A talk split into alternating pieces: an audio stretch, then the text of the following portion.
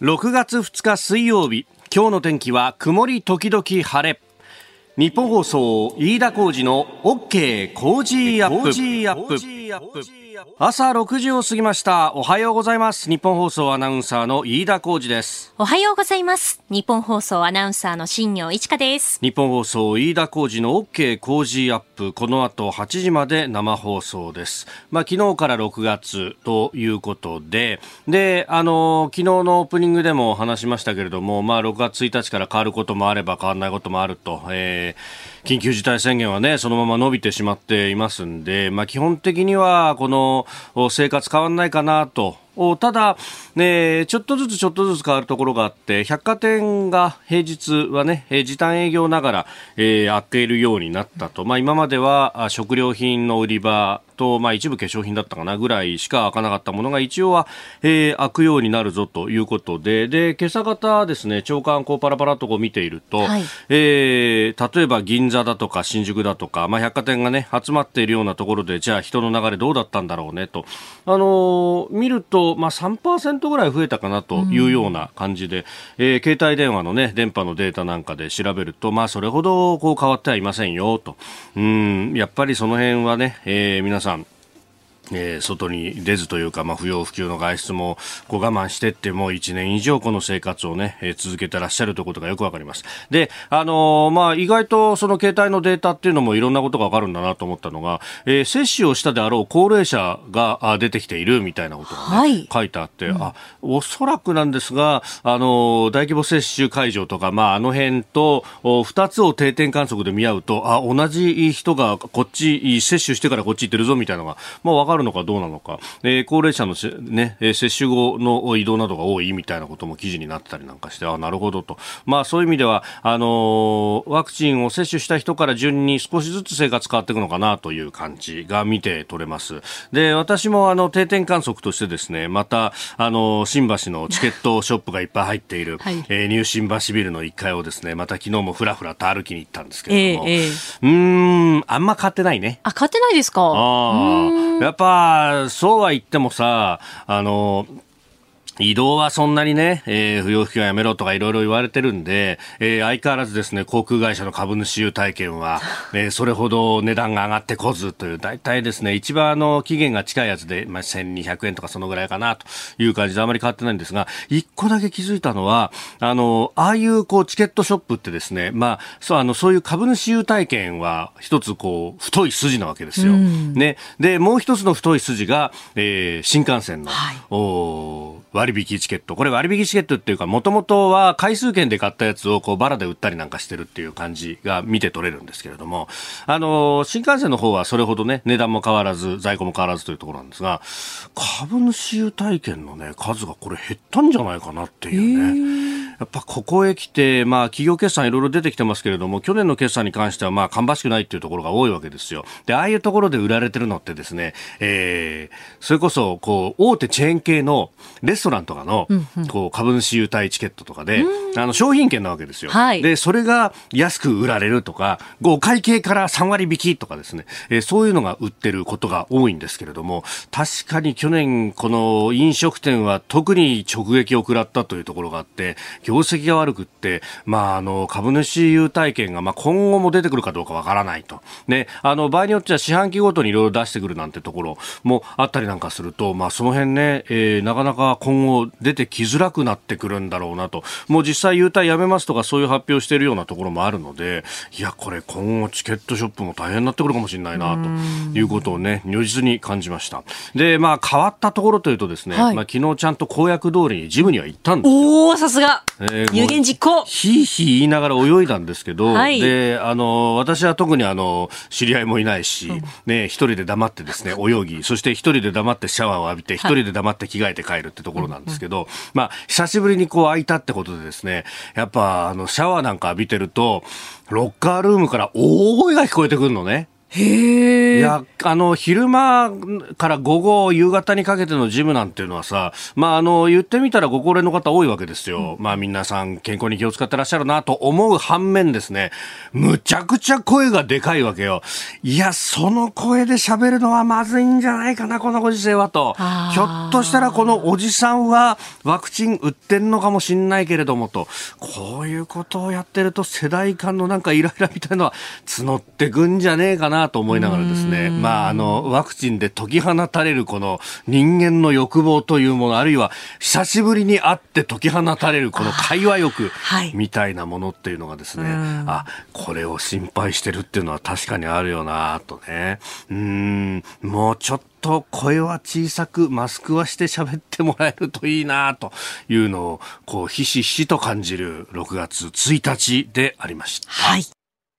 あなたの声を届けますリスナーズオピニオンニュースについてのご意見をお待ちしております。この OK 工事アップはリスナーのあなた、コメンテーター、私、田新業アナウンサー、番組スタッフ、みんなで作るニュース番組です。えー、今朝のコメンテーターはジャーナリスト佐々木俊直さん。この後6時半追からご登場です。まずは一般社団法人この指止めよう、えー、について、えー、佐々木さんも、まあ、参加されていると、え、いうことであります。まあそのねあのその意図であるとかというのはまあツイッターでもねいろいろ佐々木さん、えー、ご自身のお立場というのを表明されていますけれどもまあ改めて、えー、聞いていこうと思っております、えー、そして7時台ですがまずは新卒採用面接、昨日解禁というニュース、えー、それから政府21日から企業や大学での職域接種開始、昨日正式発表されました。えー、そして菅総理とアメリカのインド太平洋軍のトップ司令官が会談をしております。えー、さらに裁判官が初めて福島第一原発の敷地内の視察を決定というニュース、えー、そして7時40分過ぎスクープアップのコーナーでは、えー、クーデターから4ヶ月ミャンマー情勢について、えー、ミャンマーで拘束そして解放されたジャーナリスト北住裕樹さんと電話をつないでお話を聞いてまいります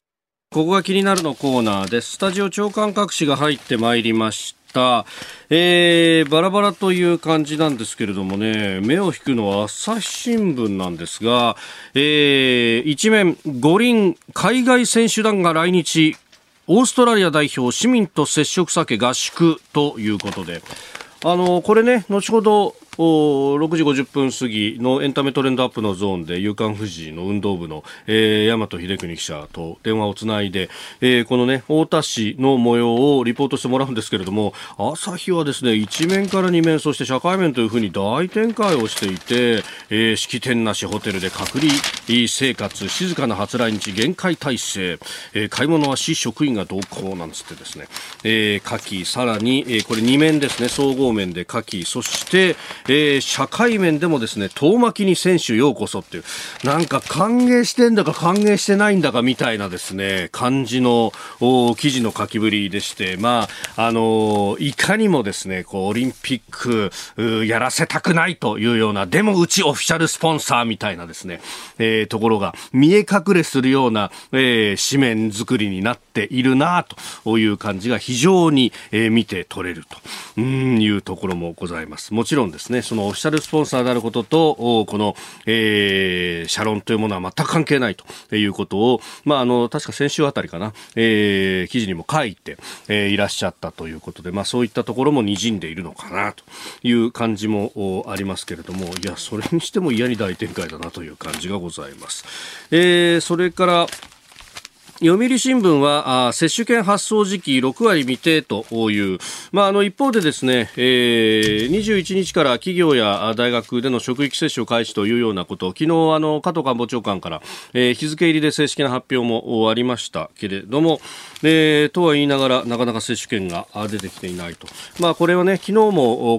このコーナーで話しましたけれども接種券なしでも先に打っちゃって仮のこう接種証明みたいのを出しといて後で正式に接種券が来たら、えー、うちの病院に来てくださいねとというような対応を取っている病院もあるらしいと、まあ、それはあのね、えーもともと高齢者に打つ予定だったものがキャンセルになっちゃってどうしてもこう宙ぶらりになってしまったものをどうするっていう時の,、まあ、あの緊急避難的な対応ではあるんですけれども、まあ、それもあの所在している自治体によって、まあ、方針が異なるので、えー、例えばあ複数の地域で同じ系列なんとか会といってやってるような病院でも病院によってこう対応が違ったりなんかするということがどうやらあるらしいというところであります。まあ、いずれにせよこういうのもね、えー、自治体任せになっているところもあるですが、うん、まあ、これ、あの、69自治体本社調査というふうに書いてあるんですけれどもね、まあ、ただ、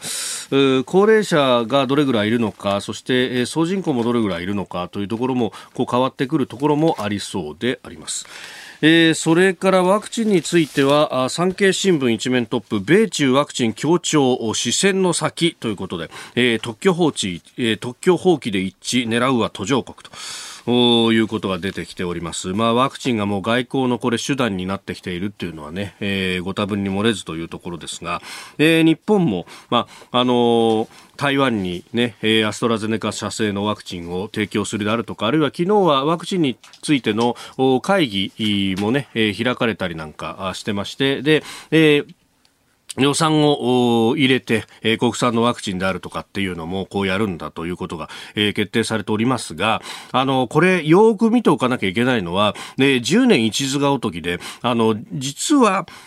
10年前の新型インフルエンザが流行ったその直後、あるいはその前、2007年にこれ戦略が立てられているんですが、あの、やっぱ同じようにですね、えー、国がお金を入れて、そして、えー、ワクチンを作るっていうのも下支えしましょうねっていうのをやってきた、えー、やってきたというか、それを決定したんですけども、結局予算が続かなかったということもあると。で、えー、さらにかつては日本ワクチンの先進国でもあったんですが、それは、あの、集団接種で、基本的にワクチン打つのは、まあ、公衆衛生の面も考えて義務ですよというところから、えー、90年代の半ばに努力義務に変更になったと。で、これはワクチンのその副反応の部分というのが行政訴訟等になって、そして、えー、国がその矢面に立たされた時にもうみんな責任取りたくないってなって、だったら、あの、打つか打たないかはご本人の決断ですよっていうふうにして、えー、しまったがために、そこから接種率がぐわっとこう下がってしまっていると。で、あのそれで、感染症が、あの、別の方法で抑え込めればよかったんですけれども、結局今回のようなことにもなってしまった時に、えー、ワクチン配線なんてことも言われるということを考えると、そして、えー、今後は、うん、安全保障の面で考えてもワクチンを作るそしてそれを広めるさらに、えーえ、迅速に打っていくというこの一連の作業をやる必要がいろんなところで出てくるだろうということも合わせて考えると予算をつけるだけじゃなくって、えー、機構の見直しということも必要なんではないかということも思うニュースであります。ここが気になるプラス、ここからコメンテーターの方々ご出演いただきます。えー、今朝はジャーナリスト佐々木俊直さんです。おはようございます。おはようございます。よろしくお願いします。さあ、まずは一般社団法人この指止めようについて、えー、佐々木さんもこのアドバイザリーボードに加わっていらっしゃる、まあその顔ぶれ等々を見ると、あ、佐々木さんここに入ってるんだっていうようなね、えー、こう反応する方もいらっしゃいますが、その意図というものを佐々木さんもね、ツイッターでも連投されていらっしゃいます。そうですね。まあ SNS で誹謗中傷やめましょうっていう理念自体は非常に正しいので、うんはい、えー、それには賛同してますと。ただし、まあ、その、この人に賛同する際に、はい、えー、2つ、まあ、条件というかですね、必要なことがあると。1個は、えー、ダブスターやめましょう、ね、ダブルスタンダード、ダブルスタンダード。要するに、なんか俺の言ってることは正しい批判で誹謗中傷じゃない。お前の言ってることは間違ってるから誹謗中傷って言ってる人がすごいたくさんい。る。はい、これは別に政治が右左とか関係なしにですね、どんなことでも誹謗中傷はダメですよと。どんなにね、その自分の理念が正しいと信じててもっていうのが一個と、はい、あとあんまり過去の発言を掘り返してね、最近多いじゃないですか、なんか、もうツイッターもだったら2010年ぐらいから日本で流行ってるので、もう10年ぐらい歴史があるんだけども、なんだろう、5年ぐらい前のね、はい、発言を掘り返して、お前こんなこと言ってダメだとかって怒るんだけど、まあ、人間の気持ちっていうのはどんどん変わっていくし、ねまあ、昔から成長してる人もたくさんいらっしゃるんで、あんまりこう、ね、過去のことばっか掘り返してると、あんまり建設的じゃないよねと、はい、だからキャンセまあ、そういう、ね、過去のことを掘り返して、退場を求めるのを、英語でキャンセルカルチャーっていうんですよね、このキャンセルカルチャーみたいなものはあんまり良くないよねっっていうことを、えー、言ったんですね。あともう一個はね、あんまり党派性の強い人、だからな極端な左とか極端な右みたいな人が、こういう運動をすると、多分一般社会とか、まあ、ネット世論とかの、はい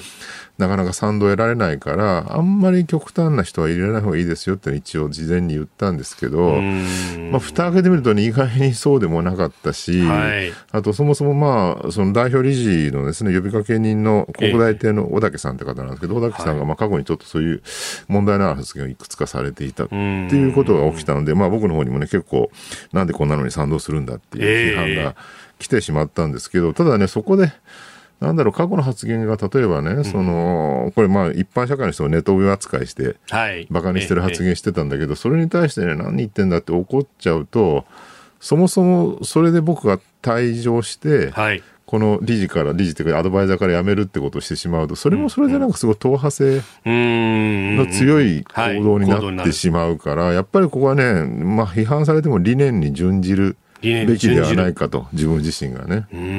だから最初にその誹謗中傷やめましょうと、右左関係なしに、はい、みんなそういうことしない方がいいんだと、で過去のことあんまり問わないようにしようって、自分で言ってるんだから、まあ、うんうんうんそれにきちんと自分は準じて生きていこうというふうに思ったので、アドバイザーは辞任しませんと、今後も賛同しますというふうに言ったんですね。いやこれ、賛同はするけれども、100%OK、OK、じゃなくて、常にそれをこう見ていって、活動の内容だとかで、ね、修正をかけるっていうことですよね、うん、そうそう、だからこれに対してね、けしからん、こんなやつが入ってるとかね、過去にこんなこと言ってるっていう、こうなんか、応酬の嵐になってしまうと、問題解決しないですもんね。うんえー、まずはここが気になるプラスこの指止めようについてでした。ここでポッドキャスト YouTube でお聞きのあなたにお知らせです。ニッポン放送飯田浩二の OK コージーアップ。週末増刊号を毎週土曜日の午後に配信しています。1週間のニュースの振り返りそしてこれからのニュースの予定。さらにトレーダーで株ブロガーのひなさんが今週の株式市場のまとめと来週の見通しについて解説もお届けしています。後半には Cozy up コメンテーターがゲストと対談するコーナー。ジャーナリストの佐々木俊尚さんと麗澤大学准教授で歴史学者のジェイソン・モーガンさん登場です。アメリカの対日歴史観をテーマにお送りします。土曜日もぜひチェックしてください。あなたと一緒に作る朝のニュース番組飯田浩二の OK コージーアップ。海外でお聞きのあなたそして関東以外の地域でお聞きのあなたからの参加もお待ちしています。あなたと一緒にニュースを考える飯田浩二の OK コージーアップ。では7時台最初のニュースこちらです。新卒採用の面接昨日解禁。2022年春に卒業する大学生、大学院生を対象にした選考、採用選考が昨日解禁され、大手企業を中心に本格的に面接が始まりました。去年のようにコロナの影響で選考が停滞する動きは少なく、就活は早くも山場を迎え、民間の調査では先月1日時点ですでに6割近くの学生が内定を得ていて、この5年で最も高い水準となっております。え面接をウェブでやるっていう企業が非常に多いと、ね、そうですね、去年はまあ多分まだもうどうしていいのか分かんなくて、うまくいかなかったと、1年経つと、まあ、オンラインでもいいんじゃないってだいぶ定着してきたと、はい、この流れ見てるとね、これ、大学生のその就職に限らず、リモートワーク、認めるかどうかも含めて、相当なんかね、温度差が広がってきてる感じってあるのかなだからまあ、コロナが終わった後に、リモートワークとかね、そういうオンライン面接続けるのかどうかですよね。で元に戻すって言ってる会社もね、結構多くて、僕知り合いの会社でも、今は週1、週2出勤なんだけど、収束したらもう、えー、出社にしますって言ってたりとか、でもね、多分今後、ね、この今日のオンライン面接の話でも、地方の学生が、就職しやすくなってね、面接受けやすく今まで東京にいちいち上京して、交通費使わなきゃいけなかったのができそうすると、まあ、そうすると、企業の側もいい人材を採用しやすくなるじゃないですか。地方に埋もれてる優秀な人たちとはね。はい、で、そうすると、こういうオンライン面接とかリモートワークを積極的に採用してる企業の方がいい人材が集まりやすくなり、やってない会社にはいい人材が集まりにくい。例えば、転職するときでもね、なんか、はいそれリモートワークどのぐらいやってますとか、オンラインでどのぐらい対応してますかって聞いて、その対応度によって、ね、転職するかどうか決めるみたいなね、そういう話も多分なってくるので、これ結構ね、格差が広がるんじゃないかなと。でも一方でね、会社によってほら、これエッセンシャルワークなんか特にそうなんですけど、現場仕事とか、やっぱりどうしてもオンラインにできないところもたくさんあるわけで、そうするとそこにちゃんと人材が集まるかどうかっていうね。そういう格差の問題にもなってくるからなかなか難しいところですよね。あまあ確かに今までだったらこう地元企業優先でっていう人たちが、こうだメリットとデメリットがかなりはっきり分かれてくる、ね、そうなんですよね。だから例えばさ東京からだとね、まあ、はい、週1ぐらい出勤だとあんまり遠くには行けないけど、うんうん、静岡とか山梨ぐらいなら、はい、東京の会社勤められるじゃないですか、自宅にいながらね。えーえー、例えば週1出勤、週2出勤ぐらいでいいって言うんだ。そうすると、今までだったら山梨とか静岡とか茨城とかの学生が、はい、まあ、家からだから出られない、例えば親との関係とかね、で、それで地元で就職してたのが、いや、この状況なら東京の就職して、実家に住まいますっていうことも可能なわけですよね。もう実際友人でね、埼玉のかなり北の端の方、群馬との境のあたりに住んでるのがいて、はい、で、30歳ぐらいの女性なんだけど、ええ、もう通えないので東京に引っ越してきてたんですよ。はい、でもね、コロナになってから東京の会社に勤務しながら、もう地元の帰ってね、もうあの東京の家賃高いんで。それで別に週2出勤なんで別に大丈夫ですみたいなことをね言ってるんですよね。そうするとね地元離れがこれねちょっと加速する可能性はあるかなっていうね。地元企業、地元企業離れですね。地元企業離れが地元に回帰するんだけど、地元の企業には就職しないっていうパターンが新しく出てくる可能性はあるかなっていう、ね。逆にそうなると、うん、まあ、大学とかで都心に来てる学生さんたちが地方の企業にも就職しやすくなったりとかっていうのも、ね、それも逆にありえますよね。だから本当にね、そこはガラガラポンで、はい、何を基準に選ぶのかっていうのが変わってくるかなっていう。う今までは土地に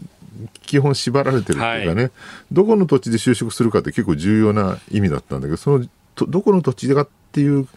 基準がちょっと揺らいでくる可能性はあるかなと思うんですよね。これそうすると、うん、あの街づくりの仕方とかっていうのもひょっとしたら変わってくるかもしれないですね、うん、そうなんですよね。エンタメとかも今は東京集中って感じになってますけど、これも変わるかもしれない、うん、だって実際エンターテイメントがそうなんだけど、えー、去年のコロナの頃なんかね、アマゾンプライムで新作映画が見られますみたいな、今も今でもネットフリックスとかで結構新作映画見てたりするわけで、はい、その地方と都市のね関係ってすごい僕入れ替わってきてるなと思うんですよね。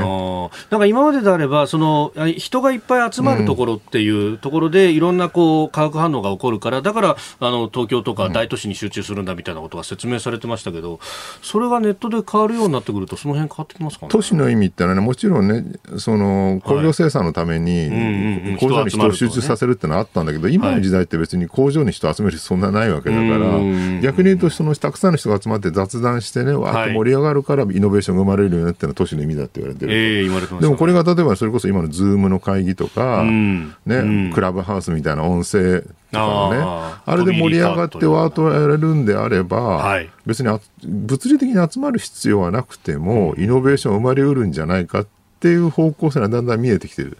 まあ、今、まだ現在はね、そのズームにしてもちょっとそんなに喋りやすくないし、そうですね、うん、ちょっとタイムラグがあったりするんだけど、まあ、テクノロジーが進化すると、例えば 5G とかの通信になると、うん、えー、遅延がなくなるんで、こうね、相づちをしてからやり取りしやすくなるとか、まあ、そういうふうに進化していくと例えば VR でも目の前にいるかのように喋れるとかね、そうするとねどんどんどんそこの地土地の意味って変わってくると思いますよ。おはようニュースネットワーク。ではこの時間取り上げるニュースはこちらです。政府21日から企業大学での職域接種を開始。ワクチン接種に関する地域の負担を軽減し接種の加速化を図っていくため6月21日から企業や大学等において職域、学校などを含みますが、単位でワクチンの接種を開始することを可能とすることといたします。お聞きいただきました通り、加藤官房長官、昨日の記者会見の中で、新型コロナウイルスのワクチン接種を加速させるため、企業や大学などで行う職域接種を21日から開始すると発表しました。市区町村や自衛隊による高齢者接種などと並行して進め、菅総理が目標に掲げる1日100万回接種の実現を急ぐ考えです。えー、この職域接種で使用するのもモデルナ製のワクチンだということであります。ですね。トヨタとか日本航空、はい、JAL ですね、あと住友生命とか楽天とか日本郵政とかいろんなところはもうやろうって話になって。て、ね、これは非常にいいことだと思うんだけど朝日新聞がね今日の朝刊で、はい、えー、職域接種について人員確保や公平性に課題要するに誰に接種するかっていうのがねその大企業の正社員に偏ってしまうと、はい、公平じゃなくなると、うん、えー、いう不公平感が高まる恐れがあるって指摘してるんだけどこれね、うん、朝日はワクチンの意味を全く理解してないですね。あの自分が打てば自分だけが得するんじゃなくて、はい、誰かが打つとそれで集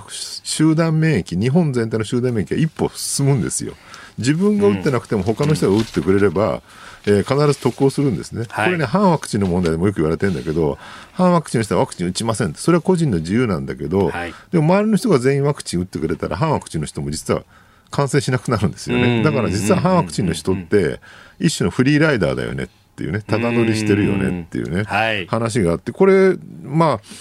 これ、反ワクチンを批判する言説としてよく言われてるんだけど、逆に言うと、周りの人がみんな打ってくれれば、自分のワクチン接種が遅れたとしても、それは自分にとっても得になるっていうね、だからワクチンはとにかく公平性なんか考えないで、打てるところからガンガンガンガン打ちまくって、何でもいいから早く打つのが大事なんだってことは、もうここ数か月、医療関係の人が、ね、全員声を大にして言い続けてることなんで、なんでその知見を朝日新聞は全く理解してないのかっていうね。これね、あのー、まあ、今作りといったらあれですけど、うん、記事の中には、その、川崎医大の中野先生の話を引いて、うん、えー、他人を守るための接種と意味合いも増すというようなね、えー、コメントが出てるんですけれども、これ見出しは人員確保公平性に課題っていう、これ、真逆ですよね。ね川崎医大の中野先生から聞いてんのになんでこの見出しにしちゃってんのかっていうね。うんうんうんうんで、まあ、あの、総理から制度設計は後でいいから早く進めると言われたみたいなこと、強引に進めてるです、進めてますよ、みたいなエピソードばかりが出てくる。でも強引に進めるのが大事なんですよね。うん。いや、むしろ円滑に進むんだったらそれでいいんだけど。だから足並み揃えて、粛々とやるのがいいっていうことではもはやないし、はい、あと誰かが勝手に渡航するって、例えばなんか、誰かがワクチンをね、こう、お金みたいに、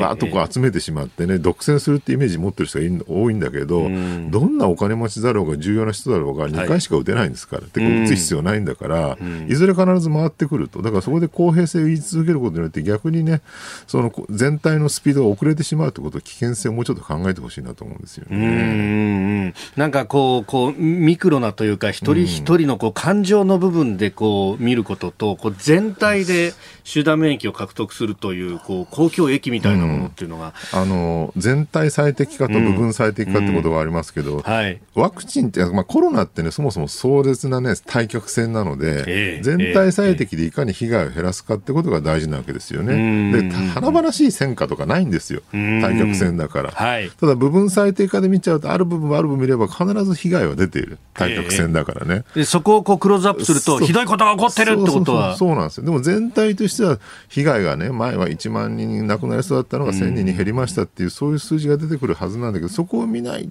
っていうことが多分問題であると。だからね、新聞ってせっかく後期なんだから、はい、ちゃんと全体最低化の視点を持ってほしいなと思います、ね、これ、だから高齢者に急が急げって言ってるのにどうしてみたいなこと言う人もいますけど、うん、結局、その集団免疫獲得すれば高齢者を守ることにもなるし。そうなんですよね。というところです、ね、実際、墨田区みたいにね、もう他の国先んじて、はいもう一般接種始めてるところもありますし、やれるところはどんどんどんどん先進んでいかない、でそうやってやっていかないと、なんか余ったのをね、なんか、一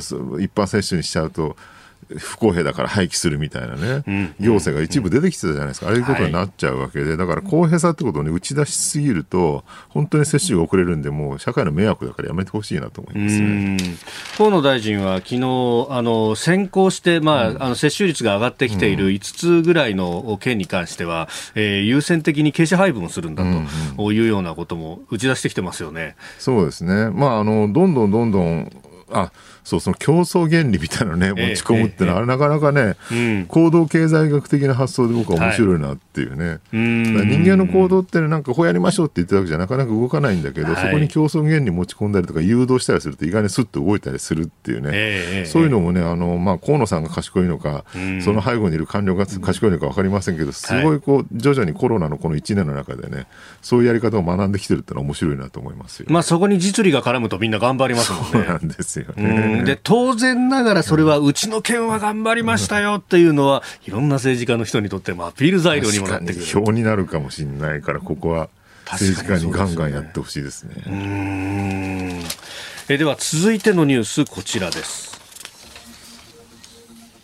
菅総理、アメリカのインド太平洋司令官と会談、日米同盟強化で一致。菅総理大臣は昨日アメリカのインド太平洋軍のトップアキリーノ司令官と会談しインド太平洋地域の平和と安定を維持するため日米同盟を一層強化していくことを確認しました。4月にこのインド太平洋軍のトップ司令官に着任したばかりというアキリーノ氏ですが、えー、初めて選んだ訪問先が日本であったというねまあ、日米同盟強化するのはもちろんいい方向なんですけど、アメリカがね、まあ、バイデンになってどう変わるのかっていうのは結構注目されてるところで、はい、まあそのトランプ外交否定っていうのは当然の、ね、路線なんだけど、一方でそのかつてのようなそのリベラルのね、ええ。えー、秩序を取り戻すって方向にアメリカが行くかってって意外にそこに否定的な意見が多いんですよね。で実際ほらあのアメリカ国内でもバイデンは、はい、えー、従来のその例えばイラン戦争イラク戦争とかねアフガン戦争やってた頃よりアメリカにはもう戻らないと、うんうんうん、でミドルクラスのための外交みたいなね要するに一般社会の人たちが納得一般社会のアメリカ人たちが納得できる外交をやりますだから、野放図にこう世界の警察になってねその外交とか安全保障軍事にバンバン予算避けまくるってことはもうやらないっていう方向に変わってきてると。で、ここでね、面白いのは、これ、リチャード・ハースってその外交問題評議会の会長って、はい、まあ、いわゆる元外交官ですよね。ええ彼はね、あの、ホリン・アフェアーズって有名な雑誌に書いてたのが、もうなんか国連中心でやってもうまくいかなかったと。安全保障理事会がね。はい、で、かといってアメリカ一国主義でもうまくいかなくなってしまったと。で、それはもう、トランプ時代に全部崩壊したと、で今後どうするかって、もう一回そのバイデンになって、かつてのその、はい、えー、90年代から2000年代にかけてアメリカに戻るんじゃなくて、うんうん、もはやなんかグローバルな大国同士、要するに G20 とかじゃなくて、ロシアとか中国もちゃんと入れてですね、でその大国の中で、えー、まあ、一種なんかウィーン会議みたいなもの。そういう組織的なものを作って、その中でね、はい、密室で議論せよと。もうね、例えば国連とかでやると、まあ、その会議のね、みんなが見てる、えー、メディアで公開されてる場所でわーわーやってても、結局なんかそれぞれの思惑があるからみんなパフォーマンスもある人、ね、内心言わないじゃないですか、で結局、その拒否権、拒否権でやってしまって動かなくなってしまうと、そうじゃなくて、もう密室で集まって、例えばアメリカとか日本とか、えー、中国、ロシア、そして EU ですよね、でそういう人たちが集まって、こそこそと話し合ってですね、いや、じゃあ今回のクリミア危機は、まあ、この辺で落としどころにしましょうみたいな、まあ、言ってみれば、その55年体制時代の日本の政治のほら、国体政治ってあって、えー、表では与野党激ですとか言ってんだけど、はい、実は裏で国体委員長同士が、まあ、このぐらい今回落としどころにしましょうみたいなこと話し合って決めてたわけですよね。あれってでも密室政治は当時すごい批判されてたんだけど、今となっては割にうまくいってたよねってね。国会が空転するんだけど、空転しても何も決まらないで終わるんじゃなくて、はい、最後は、えー、最後はちゃんと落としどころ決めておくって意味では、ある意味そういう根回しとか密室の悪くないよねと、現実的なね。で、今のようにも、その中国、ロシアの台頭で、はい、世界がうまくいかなくなってきてる状況の中では、もはや、えー、そういうね、表舞台でガンガンやるってのは無理だから、密室で話を決めましょうっていうのは、まあ、ある意味原始的な落としどころとしてありなのかなって感じはしますよね。あまあ、日本としてもそこで国益損なわないように、きちっとした根回しをガンガンやってそうそうそう、だからロシア、中国に対して、まあ、このぐらいまで譲歩するから、あんたのところはもう尖閣来ないでね、みたいなね、そういう話をするのが大事なんじゃないかと思います。ここで番組からのお知らせです。再来週6月14日月曜日からの1週間、 Cozy up はこの特別企画です。ワクチンから安全保障まで、安倍前総理も毎日登場、 Cozy 専門家会議。えー、安倍晋三前内閣総理大臣にコロナワクチン外交安保経済会見など時間ギリギリまで毎日お話を伺いますえそしてコメンテーターの皆さん6時台の前半から生出演です。14日月曜日はジャーナリストの須田慎一郎さん。15日火曜日は作家で自由民主党参議院議員の青山茂春さん。16日水曜日は数量政策学者の高橋洋一さん。17日木曜日は明治大学准教授で経済学者の飯田康之さん。18日金曜日は外交評論家で内閣官房参与の三宅邦彦さんです。さらに6時40分過ぎからの黒木瞳さんの朝ナビには、えー、女優で作家の岸恵子さんが登場です。さあ、そしてプレゼントは、うん、勝手に応援企画第2弾。詳細は後日この番組の中で発表します。今仕込んでおります。はい。えー、再来週6月4日月曜日からの1週間の OK 工事アップ、ぜひ皆さんに聞いていただきたいです。よろしくお願いいたします。続いて教えてニュースキーワードです。裁判官が初めて福島第一原発の敷地内視察を決定。福島第一原発の事故の責任をめぐる裁判で東京地方裁判所は今年10月に裁判官による現地視察を行うことを決めました。裁判官が原発の敷地内を視察するのは初めてとなります。えー、東京電力の個人株主50人余りがあこの福島第一原発の事故をめぐって当時の経営陣5人に対して、えー、賠償を求めている裁判。これねものすごく難しい話でなぜかっていうと、はい原発の問題ってまあ科学の問題なわけじゃないですかね。でそれを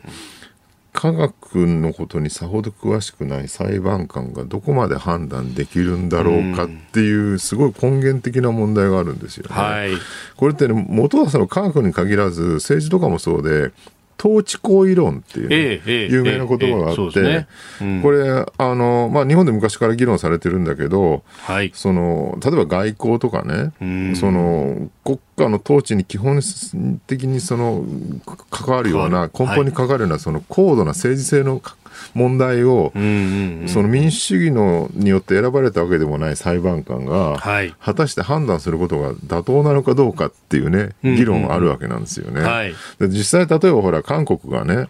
例のあの、慰安婦の問題で、裁判所がね、判決出して、それで外交が問題あのおかしくなっちゃった問題ってあるじゃないですか、で外交に果たして裁判所を口に出すのが是か非かってのは、これ、国際的にも結構重要な問題になってきてると、はい、でそれと同じように、原発ってなんであの事故起きちゃったの？って、もちろんそこにね、人的なミスがあったかどうかとか議論も必要なんだけど、一方で、なんだろうな、こう例えば再稼働をね、はい、するときに裁判所が、再稼働、えー、ダメですっていうね、その仮処分出したりとかしてるケースも過去にここ数年ありましたよね。はい、あれもね、じゃあその原発の安全性を果たして裁判所は判断できんのかっていう話がある。で、ここね、結構難しくて、裁判所の方もそこは全然無関心なわけではなくですね、えー、震災の原発事故の後に、えー、っと、これ NHK の報道で知ったんですけど、うんうん、えー、っと、裁判官の集まりかなんかで非公式な、そういうね、勉強会開かれたことあるんですへどうするんだこれっていうね。で、これはね、裁判官独特用語なんだけど、複雑困難訴訟って言ってる複雑困難訴訟複雑困難訴訟。判断するのが難しいと。いろんな論点があると。そうそう。で、今まででは、そういうねそのその原発の是非みたいなねもう裁判官の手に負えない問題に関しては、はい、そのまあ、原子力規制委員会みたいなところが判断するとその判断のプロセスに瑕疵がなかったかどうかっていう手続きを見ましょうと事後的に、はい、それがまあ今までの裁判官の考え方だったんですね、日本のね。ただ、まあ、震災が起きたことで、なんかその事後的なね、プロセスの、えー、可否だけをね、可視だけを見るのがいいのかどうかって議論になって、もうちょっと踏み込んで判決出してもいいんじゃないかってことを、結構多くの裁判官が言うようになり、その結果、まあ、ああいうね、その、再稼働に対する仮処分の決定みたいなのが出てくるようになったんだけど、でもここはやっぱね、まだ議論が続くところですよね。うん。これね、株主代表訴訟のような形、まあ、株主、うん、代表ではないけれども、あのということなので、まあ多分経営陣の税関注意義務違反とか、その辺を問うということになるんでしょうけれども、うん、まああのこれが民間の事業でもあり、国策民営でもあるというところの特殊性を考えると、単純にその税関注意義務でいけるかどうかっていうのは、これ、そうなんですよ、ね、複雑なわけですよね。だからうんまあ、もちろんね、その予予測できなかったのかどうかっていうね、事故をね、えー、まあ、例えば東北電力だったら女川のように高台にちゃんと作ってるケースもあるわけだから、はい、あの海に近いところでね、全電源喪失するような可能性想定できなかったとかって、その議論はもちろんできるんだけど、でも、それがね、その上官津波以来の1000年に一度っていうのをどこまで考慮するかっていうのは、これはめちゃくちゃ難しい判断ですよね。裁判官初めて福島第一視察決定というニュース、今日は取り上げました。続いて、ここだけニューススクープアップです。この時間、最後のニュースを、スクープアップ。クーデターから4ヶ月、北住裕樹さんに聞くミャンマー情勢。ミャンマー国軍が全権を掌握したクーデターから昨日1日で4ヶ月が経ちます。えー、昨日衆議院第2議員会館で文化人ジャーナリスト学者弁護士宗教者など60人を超える各界を代表する賛同者による緊急の共同声明が発表されました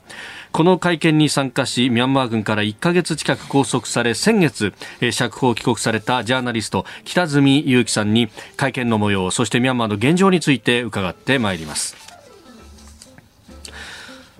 ということで、すでに電話がつながっています。北住さん、おはようございます。おはようございます。北住です。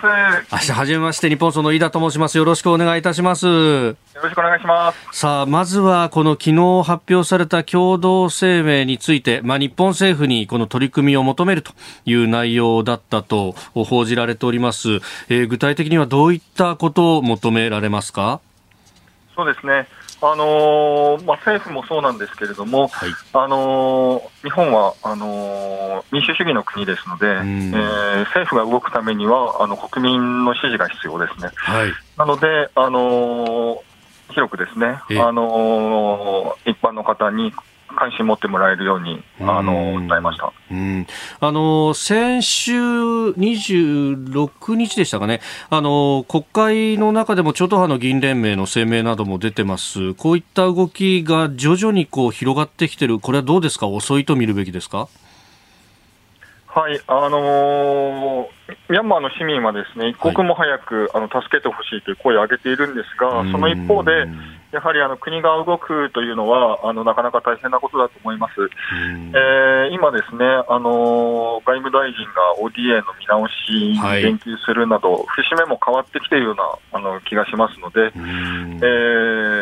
ー皆さんに関心持っていただいて、あのミャンマーにあの圧力をかけるような政策に転換できればというふうに思っています。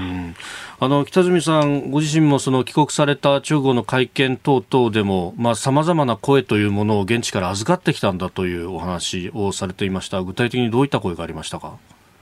そうですね、あの非常にあのもう840人のあの人があの弾圧であの命を落としているんですが、はい、その中でもあのまだ市民はですね、うん、あの諦めていなくてですね、はい、あの絶対にこういう状態を終わらせるんだと。あの弾圧されればされるほど、うん、あのやはりこの状態を変えなくてはいけないというふうに市民が思っている。ということを、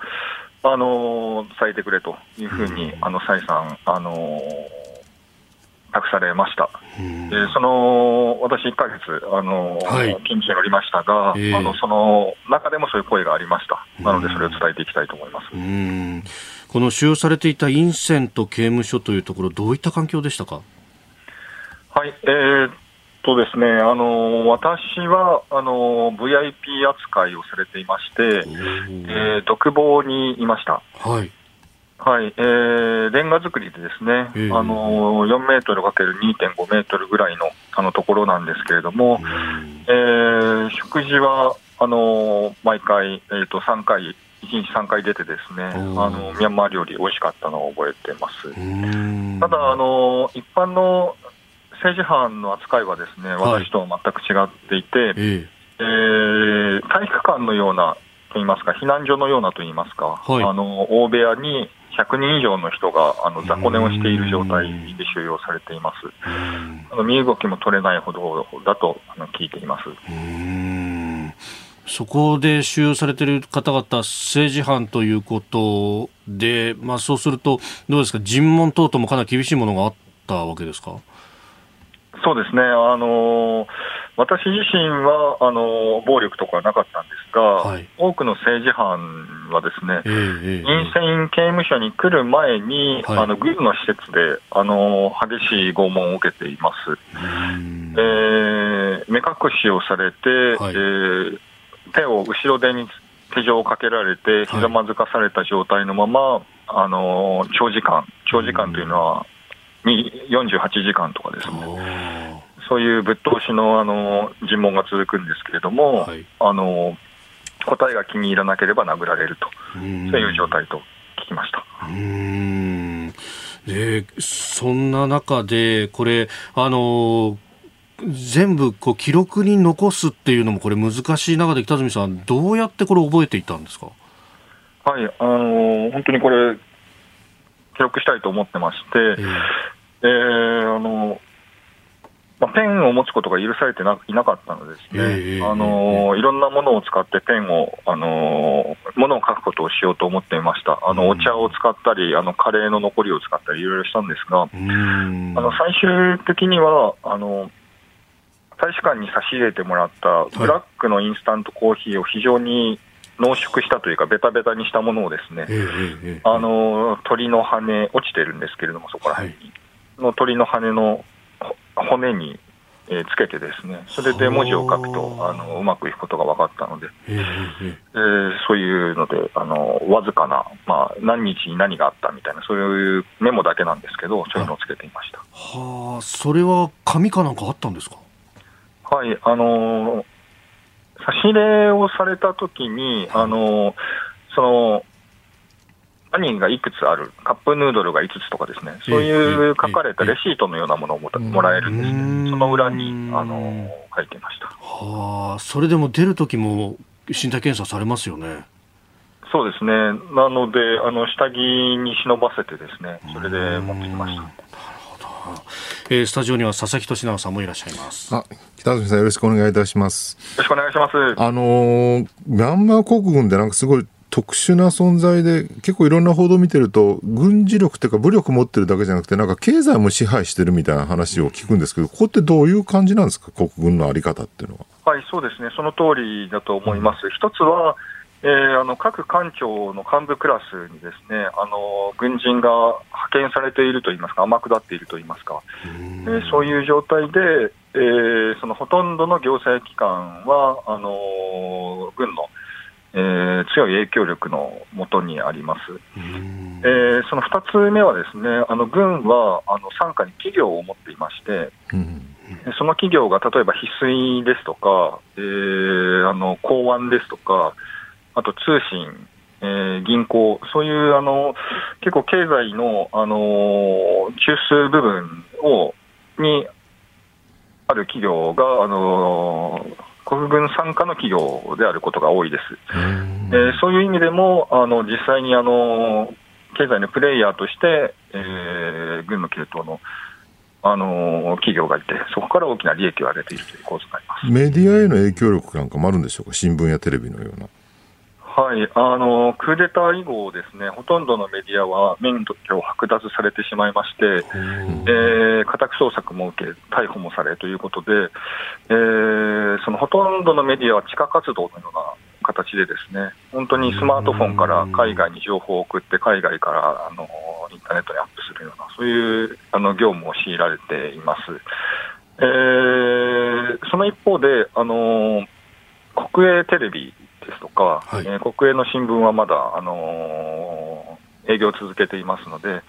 えー、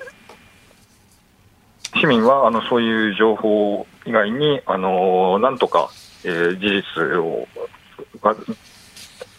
実際に何が起こっているかを知るためにいろんな方法で、えー、インターネットを使ったりとか、いろんな方法で情報を得ようとしているところです。そこまでその経済の隅々まで影響があり、ね、その企業を所有してるっていうふうに根を張ってると、なんかこの軍事政権をひっくり返すというのは、そう簡単ではなさそうですよね。そうですね、あの実際あの、大きな、あの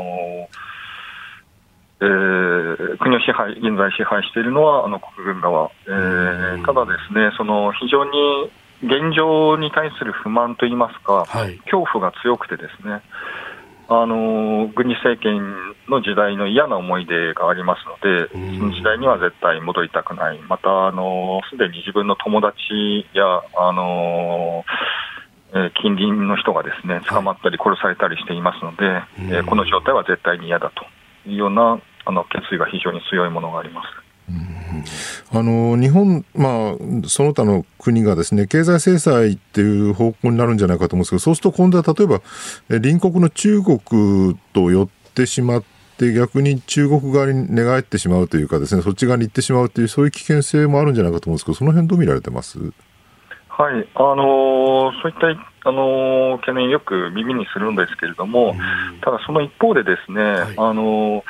軍事政権側も、あの中国に頼りきりというのは非常にあの恐れている状態だと思います。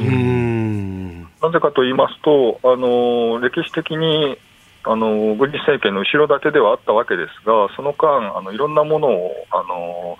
買い叩かれるですとか、えー、不利な条件のあの契約を結ばれるとか、ですね。非常にあの煮え湯を飲まされているところがあるんですね。なので、えー、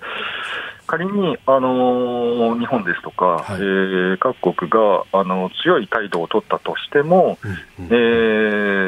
ー彼らはそれだけではあのやっていけないので、いつか日本を頼る、そういう時が来ると思います。うんあの例えば日本の自衛隊はミャンマー国軍とパイプがあるっていうこと前から言われてますし、まあ、そもそも外国的なパイプは他の国にも強いと思うんですけど、このパイプをもうちょっとうまく活用できないものか、経済制裁だけでなくって気もするんですけど、その辺の可能性っていうのはどうでしょうか？そうですね、あの独自のルーあのパイプと呼ばれるもの、あのそれ確かに存在しますので、えー、それをですね圧力とともに、えー、コーナーを織り交ぜて使うという、ようなことができれば、あの効果的なんではないかと思います。なるほどまあ、あの日本ミャンマー協会というようなところであるとか、あるいは日本財団の笹川会長なども独自のパイプがということを言われますけれども、その辺の存在感って、このミャンマーの中で、えー、暮らしていらっしゃったりとかして、感じることってあるんですか？えそうですね、あのー、はい、えー、いずれもですね、ええ。ー、例えば少数民族和平、あのー、佐川会長はに、あのー、大きな影響力ありますし、えー、また日本ミャンマー協会は、あのー、経済工事の中で大きな役割を果たしていたのはあの間違いないと思うんですね。えー、なので、そういったあの影響力をですね、はい、今はあの非常にあの危機にありますので、この問題を解決するために、あの、はい、使っていただければと。思います。うん。もうあらゆるあの政府だけに任せるとかではなくて、いろいろなあのチャンネルでこれ、働きかけなきゃいけないっていうことですね。そうですね、あのそう思います。うん。北見さん、これからどういう活動されていきますか？はい、あのーやはりミャンマーの人からですね託された思いありますので、はい、でまた、あのー、4000人もいるあの政治犯の中で、私だけ救出されたという、そういう形になっていますので、えー、今度はですね彼らのために、私が動かなくてはいけない番だと思います。あの例えばあのミャンマーで撮りためたビデオがですね、はい、季節的にあのえー、軍の手からあの返還されてますので、そういったものを、あの使いながら、はい、あの情報発信していきたいと思います。なるほど、わかりました。北條さん、またあの引き続きいろいろ教えていただければと思います。朝からどうもありがとうございました。はい、ありがとうございました。よろしくお願いします。はい、えー、ジャーナリスト北住由紀さんに伺いました。以上、ここだけニューススクープアップでした。ここでポッドキャスト YouTube でお聞きのあなたにお知らせです。ニッポン放送飯田浩司の OK! Cozy up。週末増刊号を毎週土曜日の午後に配信しています。1週間のニュースの振り返りそしてこれからのニュースの予定。さらにトレーダーで株ブロガーのひなさんが今週の株式市場のまとめと来週の見通しについて解説もお届けしています。後半には Cozy up コメンテーターがゲストと対談するコーナー。ジャーナリストの佐々木俊尚さんと麗澤大学准教授で歴史学者のジェイソン・モーガンさん登場です。アメリカの対日歴史観をテーマにお送りします。土曜日もぜひチェックしてください。あなたと一緒に作る朝のニュース番組飯田浩二の OK コージーアップ。